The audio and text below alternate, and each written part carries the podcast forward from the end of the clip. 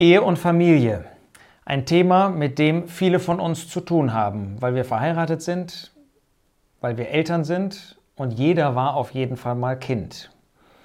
Wir wollen uns in ersten Schritten einmal damit beschäftigen, was es für Voraussetzungen gibt, um eine Ehe einzugehen, um eine Familie zu gründen.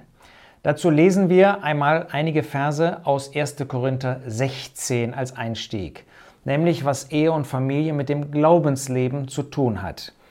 1. Korinther 16, Vers 15, ich ermahne euch aber, Brüder, ihr kennt das Haus des Stephanas, dass es der Erstling von Achaia ist und dass sie sich selbst den Heiligen zum Dienst verordnet haben.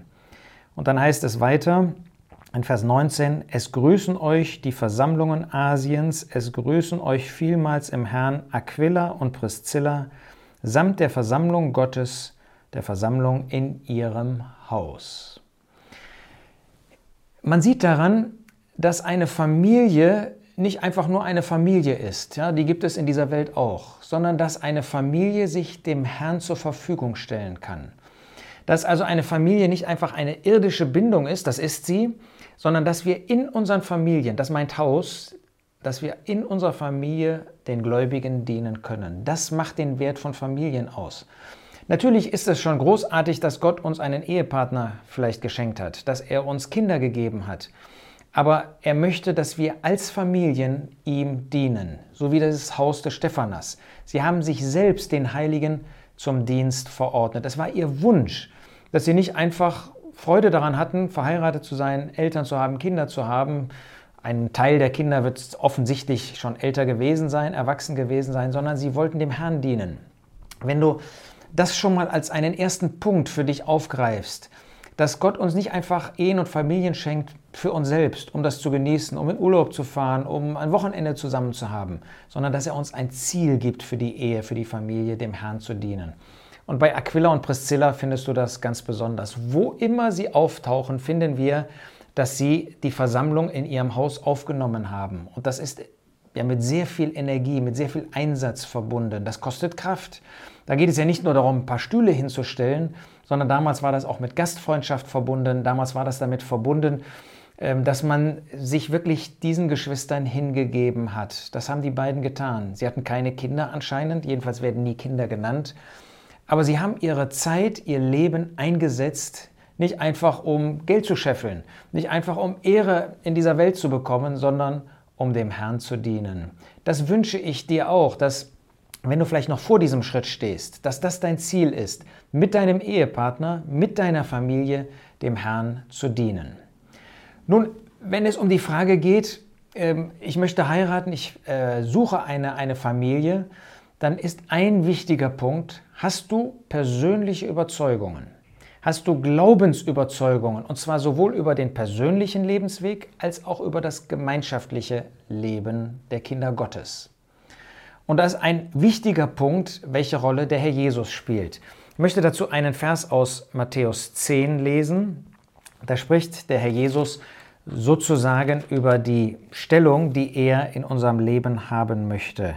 Da sagt er in Matthäus 10, Vers 37, Wer Vater oder Mutter mehr lieb hat als mich, ist meiner nicht würdig. Und wer Sohn oder Tochter mehr lieb hat als mich, ist meiner nicht würdig. Natürlich sollen wir unseren Ehepartner nicht vernachlässigen. Natürlich sollen wir unsere Familie nicht vernachlässigen. Aber wenn du dem Herrn Jesus nicht an erster Stelle dienen möchtest, dann wird es am Ende in der Ehe, in der Familie auch nicht gut laufen. Der Herr muss den ersten Platz haben. Er sagt dir, dass du dich um deinen Ehepartner kümmern sollst, dass du dich um die Familie kümmerst. Aber er möchte den ersten Platz haben. Und wie willst du dem Herrn Jesus dienen, wenn du persönlich gar nicht feste Überzeugungen hast? Es ist so wichtig, wenn ich dafür irgendwie werben könnte, dass du im Blick auf das Wort Gottes, im Blick auf das Glaubensleben feste Überzeugungen hast. In 1. Korinther 14 wird den Frauen gesagt, dass sie bei ihren Männern lernen sollen. Jetzt spreche ich dich an, der du vielleicht ein junger Mann bist, vielleicht bist du auch schon ein verheirateter Mann. Kann deine Frau, deine zukünftige Frau, kann sie dich fragen über Gottes Wort? Es gibt keinen, der alle Fragen ad hoc beantworten kann. auch solche Brüder, auch solche Geschwister, die tief verwurzelt sind in der Wahrheit, die müssen auch mal nachlesen in Gottes Wort, vielleicht auch mal eine Betrachtung dazu äh, heranziehen. Nicht nur vielleicht, das ist mit Sicherheit so. Aber bist du in der Lage, Fragen zu beantworten? Wenn von deinen Kindern dann auch Fragen kommen, oder musst du sagen, ja, habe ich mich eigentlich nie so richtig mit Gottes Wort beschäftigt?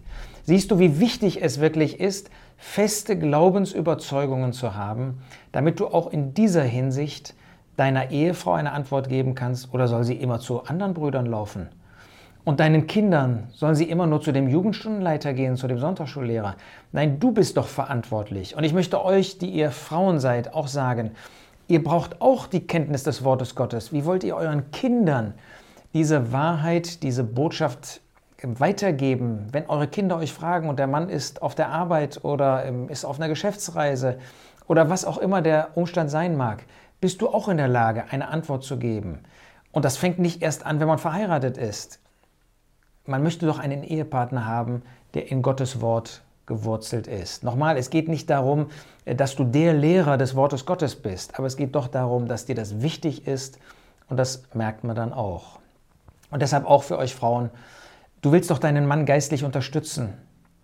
Wenn du nicht weißt, wohin die Reise geht, wie, wie möchtest du deinen Mann unterstützen? Wie möchtest du den rechten Ehepartner kennen, wenn du gar keine Glaubensüberzeugungen hast und dann geht es mal dahin, mal dorthin?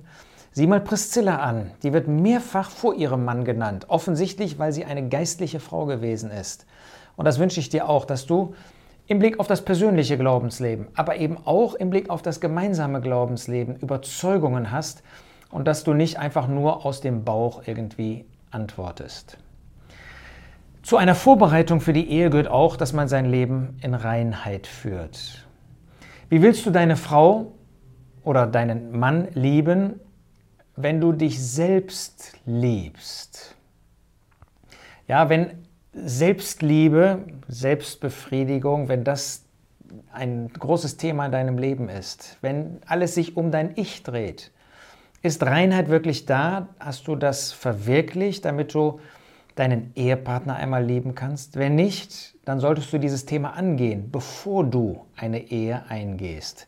Denn sonst wird es immer wieder Schwierigkeiten geben. Wie willst du auch Zeiten der Enthaltsamkeit überstehen? Die gibt es in einer Ehe immer. Vielleicht in einer Schwangerschaft oder wenn eine Frau gerade äh, ein Kind bekommen hat, wenn der Mann oder du auf Dienstreisen bist. Wie willst du in Reinheit leben, wenn du eigentlich nicht enthaltsam sein kannst. Auch das kannst du in deiner Jugend, kannst du das lernen und zu verwirklichen suchen. Und eins ist doch auch klar, der bekehrte Mensch ist letztlich nicht ein glücklicher Mensch, das kannst du in Römer 7 nachlesen, wenn er nicht ähm, eine Sucht, die vielleicht in seinem Leben vorhanden ist, wie Selbstbefriedigung, auch wie andere Süchte, wenn er sie nicht überwunden hat. Nochmal, das gilt nicht nur bei Selbstbefriedigung, das gilt auch im Blick auf Smartphone, das gilt auch in Bezug auf Rauchen und alle anderen Süchte. Wenn du nicht gelernt hast, wirklich ein reines Leben zu führen, dann wirst du persönlich nicht glücklich sein können und wie kannst du dann eine zweite Person glücklich machen, mit der du zusammenleben möchtest. Das mal so als ein Einstieg in dieses Thema. Beim nächsten Mal wollen wir uns mit einigen Voraussetzungen beschäftigen, die Gott uns in seinem Wort nennt, um eine Ehe einzugehen.